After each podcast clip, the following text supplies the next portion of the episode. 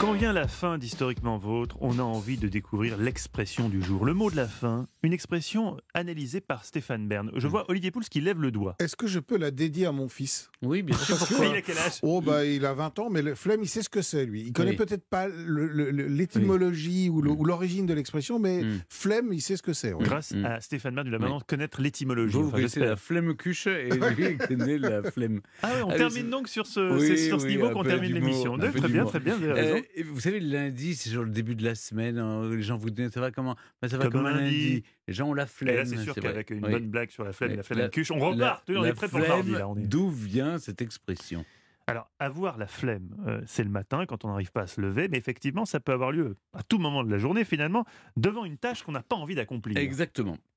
Mais voyez-vous, Mathieu, avoir la flemme est une expression récente. Elle date du milieu du XXe siècle, alors que flemmard, avec un seul M, Mhm. apparaît dès 1874. Une formule est utilisée alors, on parlait d'un batteur de flemme, pour parler d'une personne fainéante.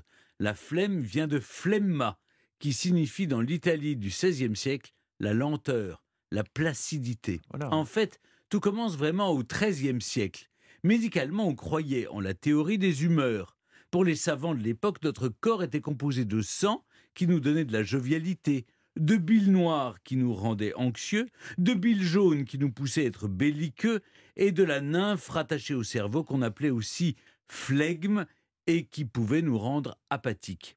On était donc tributaire de toutes ces humeurs, et trop de lymphe nous rendait lymphatiques, comme trop de flemme pouvait nous rendre au mieux flegmatiques, au pire, franchement, tir au flanc.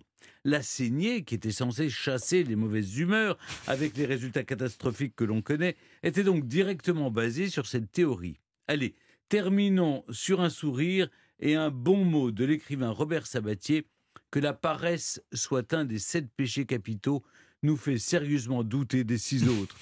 Comme il a raison. Alors voilà votre fils édifié, Olivier, Ouais. euh, flemma, euh, en italien au XVIe siècle. Et, euh, Et le et- et le flegme. flegme. Alors le flegme britannique, c'est une forme Bah, de flemme aussi. C'est oui, à la ça. frontière des deux. hein. placidité, on en revient toujours à la Placidité. Bon, C'est la flemme élégante. Voilà, Oui. c'est pas si mal. Alors la qu'en fait, ça vient de nos, Oui, on pensait que la lymphe nous rendait. euh, Quand même, on a mis du temps à se rendre compte que ça marchait pas, ce, Oui, ce truc des humeurs.